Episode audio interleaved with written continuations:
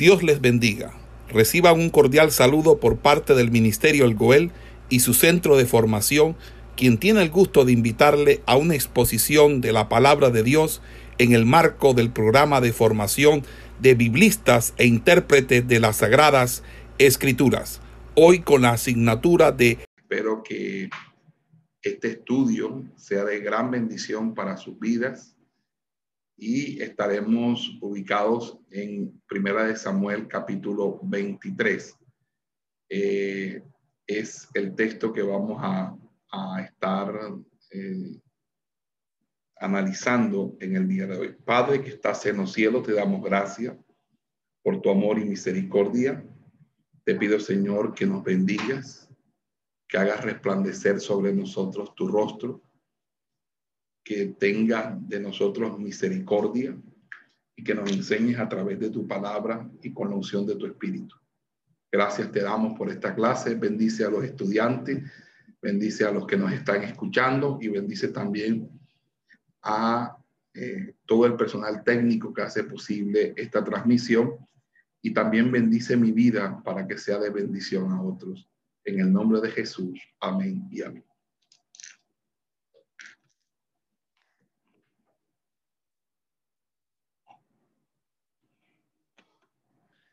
Vamos a iniciar el capítulo 23 eh, argumentando que los hechos que narra o cuenta el capítulo 23 de Primera de Samuel muestran cómo, por un lado, el Señor otorga a su siervo David seguridad y salvación para poder alcanzar el propósito de ser coronado rey.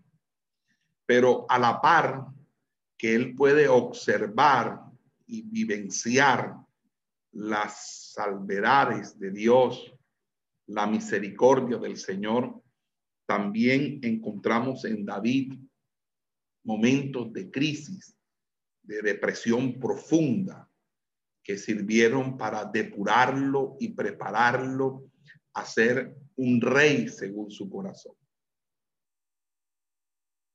Todo esto contrasta con la ira de Saúl contra los sacerdotes de Nob, que no solo llevó al sacerdote Abiatar al campamento de David, sino que le otorgó a la luz y el derecho eh, la uh, sucesión como sumo sacerdote para uh, los proyectos de David, lo cual a pesar de haber sido una masacre y una matanza, terminó siendo o concluyendo en una consecuencia que beneficiaría a David, porque Abiatar entonces se pasaría a las filas de David para ser el sumo sacerdote posteriormente del rey. Además, eh, después de que el profeta Gad lo hizo regresar a Judá eh, una campaña militar en contra de Keila por parte de algunos grupos de, eh, de filisteos, dio la posibilidad a David de mostrarse como un libertador para su pueblo. Y en ese sentido, eh, David salva a Keila y también, obviamente, al él salir de, su itinerario de forajido de, en sus escondites y mostrarse públicamente rescatando una ciudad, hace que sea visible ante Saúl y Saúl furibundamente lo persiga.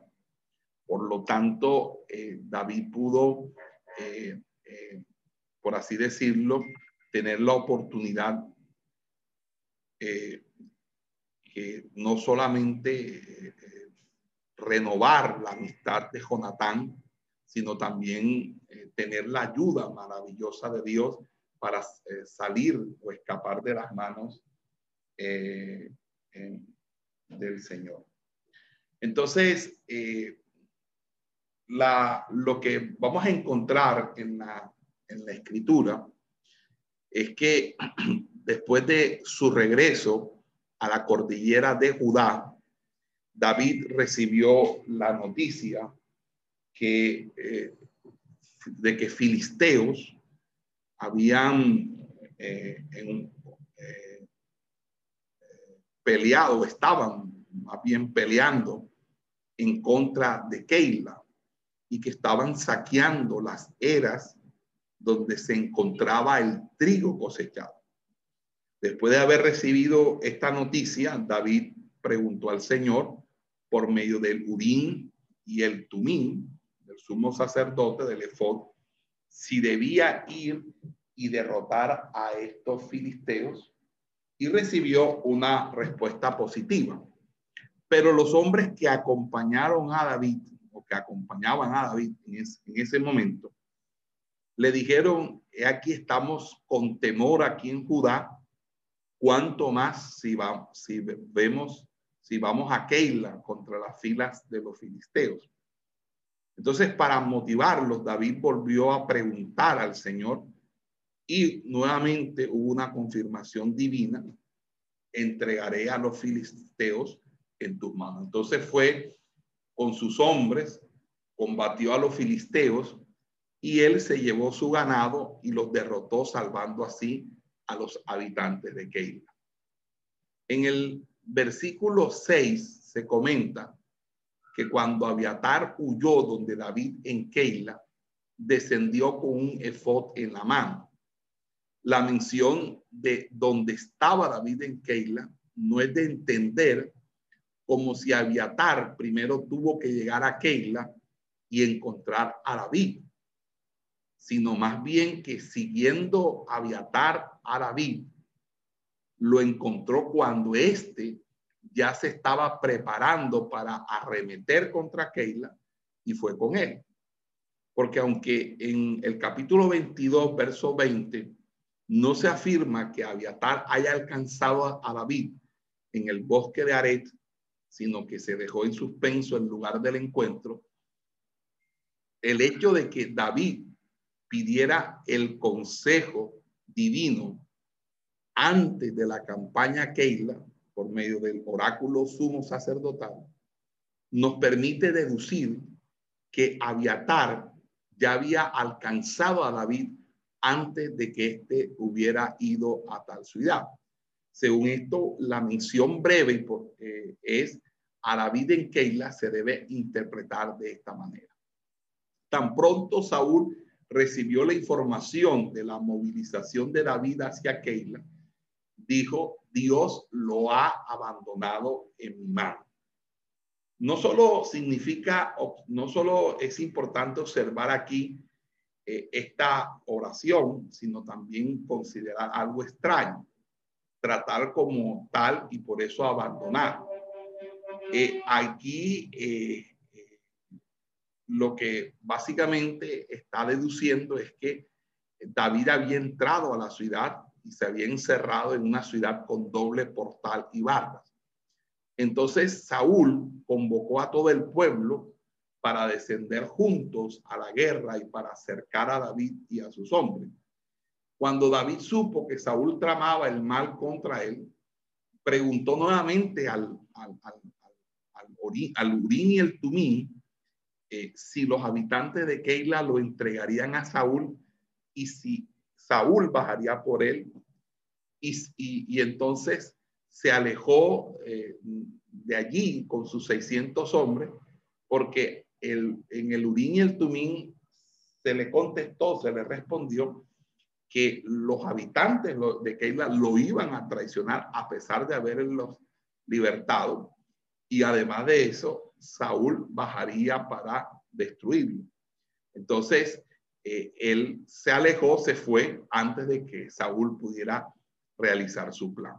Entonces, en el pasaje del versículo 9 hasta el 12, podemos observar que en el caso de pedir consejo divino por el Urín y el Tumín, el aconsejado presentaba su asunto a Dios en oración, a lo cual recibía una respuesta. Pero siempre la oración o la petición debía ser en términos o de respuesta afirmativa o negativa. Es decir, en el Urín y el Tumín no había un raciocinio o una explicación, solamente se contestaba en el sí y en el no. Por eso las promesas del Señor son en el sí y en el amén. Entonces, eh, las preguntas debían hacerse específicas. Entonces, en el versículo 11, David recibió una respuesta a las dos preguntas y tuvo que repetir la primera pregunta en el versículo 12. Entonces, eh, en el versículo 14, David se refugió en el desierto de Judá, en las cumbres, y se escondió en la región montañosa de la región de Sif, hacia el desierto. El desierto es el sector eh, entre la cordillera de Judá y el Mar Muerto, a lo largo de la frontera norte de la tribu de Judá, hasta una región o hasta un punto llamado Wadi Frique o Wadi al sur, como, lo, como se encuentra en, en Josué capítulo 15, ¿verdad? Entonces, ahí hay diferentes sectores, diferentes sectores de este desierto llevan nombres diferentes, de acuerdo a diferentes ciudades que quedaban a lo largo de la frontera entre la cordillera y el desierto. El desierto de Sif es la parte del desierto de Judá que queda cerca o en la cercanía a la ciudad de mismo nombre, es decir, de la ciudad de Sif. Y allí es donde se encuentran unas ruinas llamadas las ruinas del Sif, a casi dos horas al sureste de Hebrón. Y dice la escritura que Saúl lo buscaba todos los días, pero Dios no lo entregó en su mano. Aquí hay un comentario muy general para pasar a la próxima narración de los intentos de Saúl de atrapar a David. Dice entonces en el versículo 15 hasta el 28, David se encuentra en el desierto de Sif y Mahón. La historia de persecución subsiguiente de David, de, Saúl a, David, es, es introducida por el relato de una visita que realizó el hijo del rey Jonatán a su amigo David en aquel tiempo en su escondite, a fin de renovar el pacto de amistad con él y para fortalecer a David con su apoyo durante los sufrimientos pendientes. Y allí hay una combinación. Dice, cuando David vio que Saúl había salido y David estaba en el desierto de Sif, dice, Jonatán se levantó y fue donde estaba David en el bosque. Entonces, eh, allí, eh, eh, fíjense que Dios, y Dios, dice la escritura, fortaleció su mano, confirmó su ánimo, no con ayudas o con dinero u otra ayuda similar, sino con la consolación formada por su inocencia y por la promesa de Dios. No tema, fue lo que le dijo Jonatán, porque la mano de Saúl, mi padre, no te encontrará y tú reinarás sobre Israel y yo seré segundo después de ti. Saúl, mi padre, también sabe esto. Y aunque Jonatán no, no había sido informado por David acerca de su unción, pudo haber reconocido con base al liderazgo y al, y al éxito militar de David y, y, también con base en las acciones de su padre, que David no sucumbiría, sino que recibiría el reino después de la muerte de Saúl. No había una persona más apta para dirigir a la nación que este eh, héroe reconocido y amado por el pueblo. Jonatán entonces le dijo abiertamente lo que, lo que eh, había insinuado ya en el capítulo 20 y pidió humildemente que David lo pusiera en segundo lugar del reino cuando éste asumiera el reino. Y aún a partir de estas últimas palabras, que también Saúl eh, estuviera consciente de esto, no, no se puede deducir que Saúl hubiera recibido alguna noticia de la unción de la elección divina para ser rey. Estas palabras contienen solamente un pensamiento. También él sabe que será así. Y esta comprensión debió haberse dado a Saúl a partir del rechazo de Saúl anunciado por Samuel y a partir de los éxitos de David en todos sus proyectos. En ese sentido, pues todo el mundo sabía que Samuel le había dicho a Saúl que él era desechado. Entonces, todo el mundo sabía que ya él no tenía la aprobación. Por lo tanto, él se convirtió en una persona todavía mucho más, eh, más violenta, mucho más dominante, mucho más eh, agresiva, mucho más dictatorial. Entonces, en el versículo 18, después de estas palabras, ambos cerraron un pacto ante Jehová, renovaron el pacto mediante un repetido juramento, a lo cual Jonatán regresó a, su casa y David se quedó en el bosque. Fíjense que hay un contraste bastante marcado aquí entre la acción de Jonatán, que muestra una gran lealtad y fidelidad eh, frente a la traición de los sifitas que se habían servido no hacía mucho de David que los había liberado de todo esto. Entonces, eh, eh, de los, perdón, de los keilitas y ahora los sifitas también empiezan a maquinar la traición a David. Entonces, los sifitas subieron a Gabá para informar a, a Saúl que David se escondía en sus alturas, en bosques, en especial en la colina de Aquila, que está al sur de Gesimón.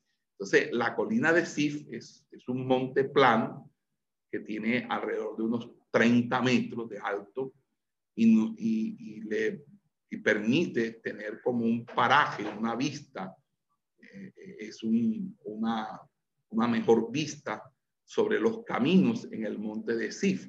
Entonces, verdaderamente eh, los sifitas podían ver cómo David iba o venía con sus hombres de un lado a otro y observarlo como se mostraba en el monte Aquila, en el lado sur de Sif, es decir, que, eh, estaba, entre otras cosas, a la, al margen, a la margen derecha del desierto. Entonces, ahí es donde eh, enviaron inmediatamente por Saúl y le delataron el lugar donde se encontraba David.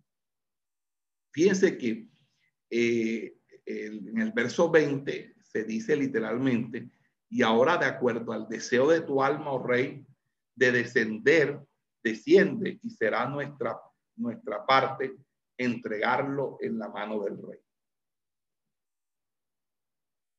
Saúl los bendijo por esta traición. Bendito seáis del Señor porque os compadecisteis de mí. Fíjense, en, esa, en ese estado espiritualmente lamentable de Saúl, Saúl consideraba a David como, su asesino y agradecía a Dios que los sifitas se habían compadecido de él para delatarle el escondite de David. Entonces, en el versículo 22, en el temor de que David se les volviera a escapar, los exhortó. Dice, id ahora, aseguraos y ved dónde está su lugar, dónde está su pie, ¿Quién la ha visto allí? Porque me han dicho que es muy astuto. Entonces debían investigar todos los lugares y regresar a, Saúl cuando estuvieran seguros para que Saúl así se desplazara con su ejército, unos tres mil hombres, y poderlo capturar. Entonces, eh, los sifitas fueron delante de Saúl, quien había eh, mientras que David estaba reunido con, con sus hombres en, el desierto de Mahón, en el Arabá, al sur del desierto. Mahón es, es el actual Maín y se encuentra casi a cuatro horas al, al, al sur de Hebrón, a dos horas de Sif, pero se encuentra a la vista de este pueblo. Entonces, eh, ahí donde termina el antiplano, continúa la cordillera principal ese macizo sureño y se alarga por un trecho y, ahí decae para formar una, todo este desierto, que es el desierto de Mahón. Entonces, informado David acerca del arribo de Saúl y sus hombres, bajó a la peña y permaneció en el desierto eh, de Mahón, quizá eh, en la cumbre que está rodeada actualmente de ruinas, eh, probablemente había como una especie de una torre, eh, una torre de vigía o algo así como para ver eh, quién se acercaba. Y en ese sentido,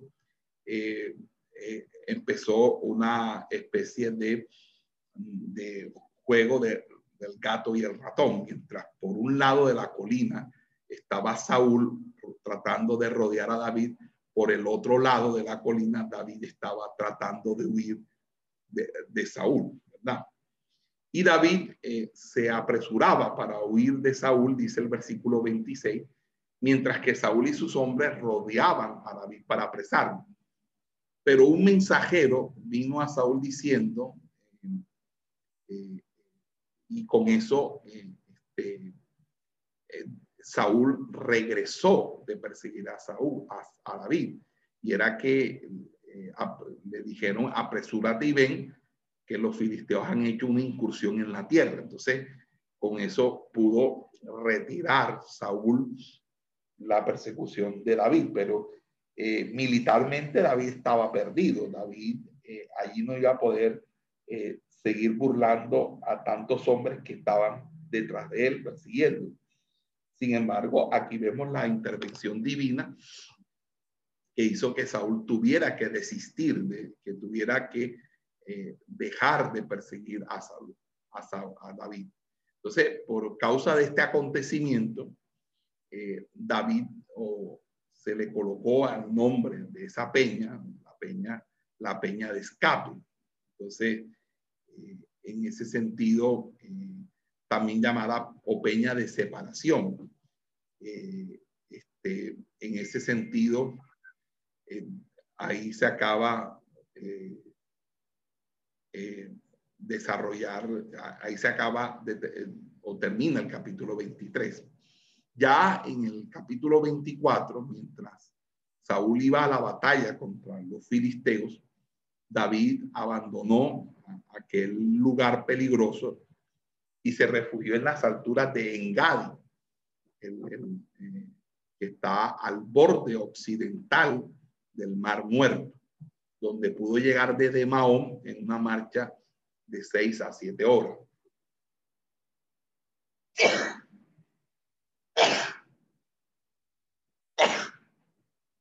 Esta región es altamente calcárea, pero las peñas contienen una fuerte mezcla de creta y guijarros, y en su, eh, en su alrededor se elevan montes cónicos sin vegetación alguna, con, eh, con una elevación entre 60 a, a 120 metros sobre el nivel del mar y por lo general terminan hacia el borde del mar muerto. Entonces, esas montañas empinadas son cortadas y este, por eh, ciertos eh, wadis que son aperturas que se dan eh, por donde transita el agua lluvia, el agua, el agua que, que cae en la montaña hace unos, una especie de, de,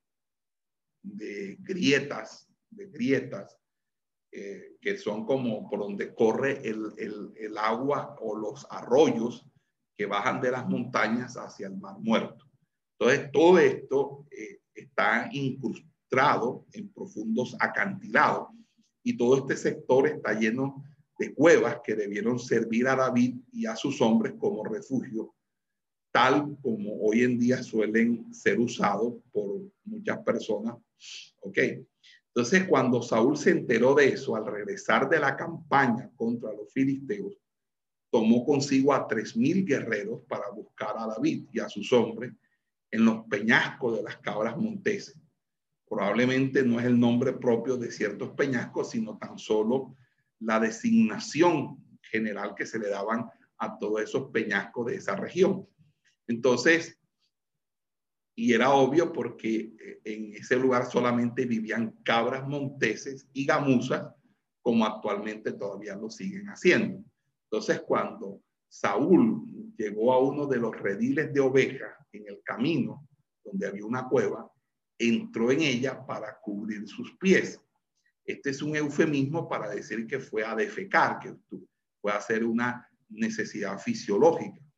Y resulta que David y sus hombres estaban sentados en los rincones de esa misma cueva donde estaba eh, eh, Saúl haciendo su necesidad fisiológica. Entonces, fíjese que eh, en ese sentido era una cueva muy profunda, tanto que Saúl no la, la inspeccionó hasta el fondo para ver si había alguien, sino que simplemente llegó hasta cierta distancia, hizo su necesidad fisiológica, pero en el fondo los, se encontraba David con sus 600 hombres, quienes se dieron cuenta que allí estaba Saúl y que allí estaba pues realizando su necesidad fisiológica. Entonces, eh, los hombres de David le dijeron, mira, este es el día del que te habló el Señor, aquí voy a entregarte a tu enemigo en tu mano y harás con él como bien te parezca. Entonces, estas palabras se podrían basar en un dicho que David había recibido por algún profeta, probablemente Gad,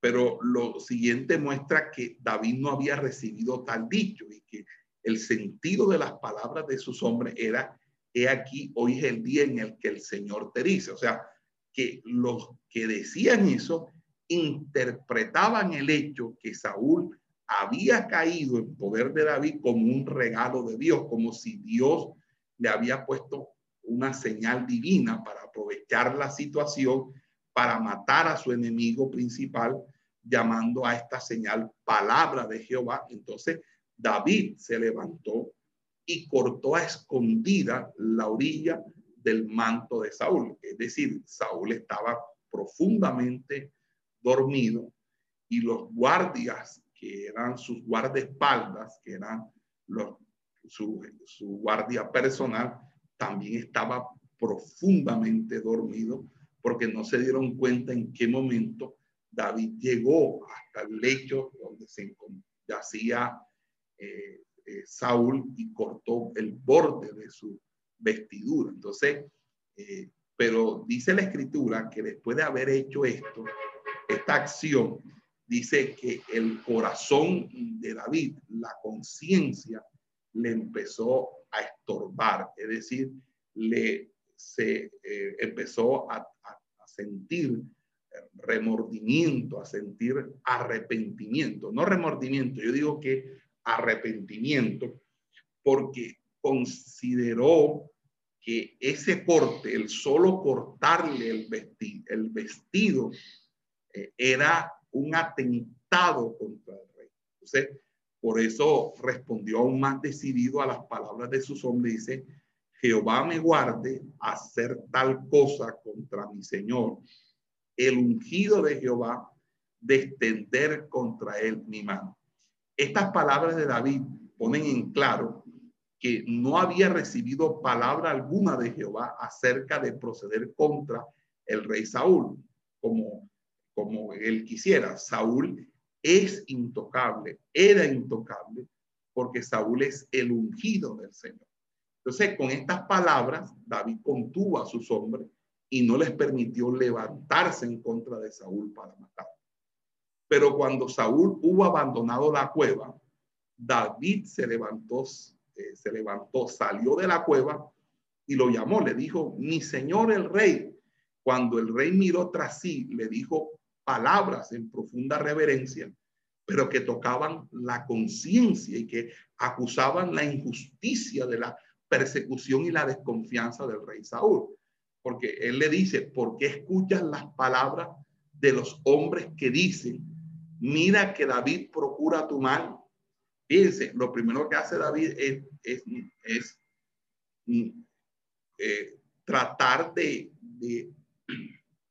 de, decirle a, Saúl que él estaba considerando que todo esto era por habladuría, por influencia de terceros que lo habían indispuesto ante el rey. Y él sigue diciendo, he aquí, hoy han visto tus ojos que el Señor te ha puesto en mis manos en la cueva en este día. Y algunos me dijeron que te matara, pero yo tuve piedad de ti. Es la traducción del texto, eh, del texto en, en, ¿cómo se llama? El, del texto eh, hebreo. Y para confirmar lo dicho, le mostró la orilla de su manto diciendo, mira, Padre mío, e, este tratamiento, mira, Padre mío, es una expresión eh, de niños, es una, es una expresión tierna de un hijo referirse a su padre. Entonces, eh, en, en ese sentido, eh, le dijo, mira, Padre mío, corté la orilla de tu manto y no te maté. Reconoce y ve que no hay maldad en mis manos y que no he pecado contra ti, a pesar de que tú acechas mi vida para quitarme. Después de haber aclarado al rey que no tenía algún motivo para matarlo, puso al Señor como juez en medio de él y su perseguidor dice, Jehová me vengará de ti, pero mi mano no será contra ti tal como lo dice el proverbio de los antiguos, de los malos procede la maldad, pero mi mano, el sentido es el siguiente, solo un impío podría querer vengarse, yo no. Y en caso de que quisiera enfrentarse al rey, le faltaría el poder necesario. Por eso el pensamiento que sigue en el versículo 15 ¿tras quién ha salido el rey de Israel? ¿A quién persigues? A un perro muerto, a una pulga. Y con estas comparaciones, David eh, quiere presentarse como una persona pacífica e insignificante a quien Saúl no necesitaba tener y cuya persecución eh, el rey debía estimar por debajo de su honor. Entonces, él dice, un perro muerto no puede morder y hacer daño. Y ese objeto es un objeto por el cual no debía preocuparse un, rey. Y también eh, se añade el término, un término todavía de mayor menosprecio que compararse con una pulga. O sea, la pulga es un animal realmente insignificante. Entonces, dado que Saúl no tenía eh, realmente un motivo para perseguir a David, este puede encargar esa situación a Dios, al Señor, a que la dirija como ve, que lo salve de la mano de Saúl, que él vea y defienda eh, la causa de David. Entonces, estas palabras eh, surgieron efecto en Saúl. Entonces, parece que se ablandó en ese momento el corazón de Saúl. Tú eres más justo que yo porque tú me has tratado bien mientras que yo te he tratado con maldad. Y tú me lo has demostrado hoy. Si un hombre haya a su enemigo, dice Saúl, lo dejará ir sano y salvo. Tú has actuado totalmente diferente para conmigo. El Señor te recompense con bien por lo que has hecho por mí hoy. Y este deseo fue sincero. El proceder de David para con él había, eh, eh, había derrotado momentáneamente el espíritu malo que había en el corazón de Saúl y lo había hecho cambiar de parecer. Y en esta situación aún se sintió obligado a decir a David, sé que ciertamente serás rey y que el reino de Israel será establecido en tu mano. Saúl no podía ocultar esta convicción después de su rechazo y después de los fracasos de todas sus acciones contra David. Y fue precisamente esta convicción lo que lo llevaba a perseguir a David cuando el espíritu malo controlaba a Saúl.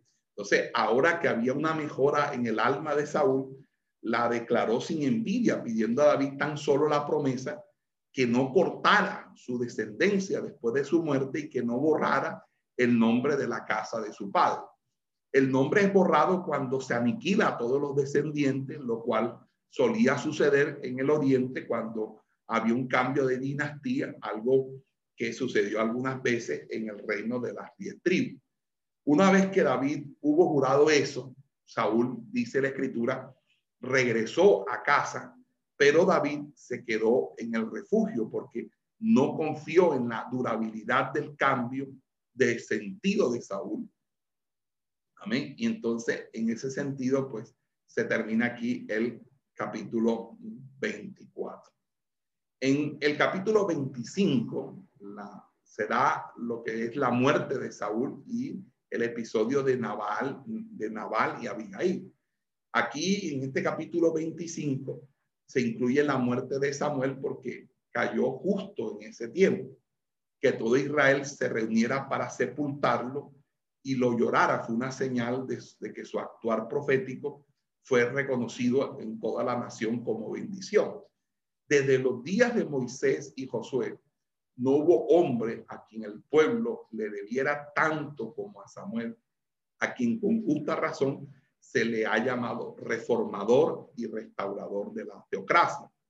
Lo enterraron en, la casa suya en Rama y eh, esto obviamente eh, significa que eh, fue puesto en una tumba construida para él y después de la muerte de Samuel, David descendió al desierto de Parán, que es en el sector norte del desierto árabe, que colinda con la cordillera de Judá, probablemente porque no encontró más medios de subsistencia para sí y para sus 600 hombres y se tuvo que ir para un lugar donde hubiese más alimentos para, para nutrir a su tropa.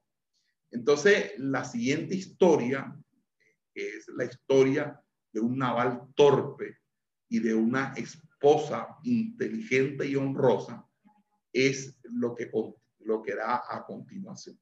Pero vamos a, a dejar esto para una próxima clase. Espero que este estudio haya sido de gran bendición y que la paz del Señor sea sobre todos y cada uno de vosotros. Dios les continúe bendiciendo rica y abundantemente. Esperamos que este estudio haya sido de bendición para su vida y ministerio. A Dios sea la gloria. Este es el Ministerio El Goel, vidas transformadas para cumplir el propósito de Dios.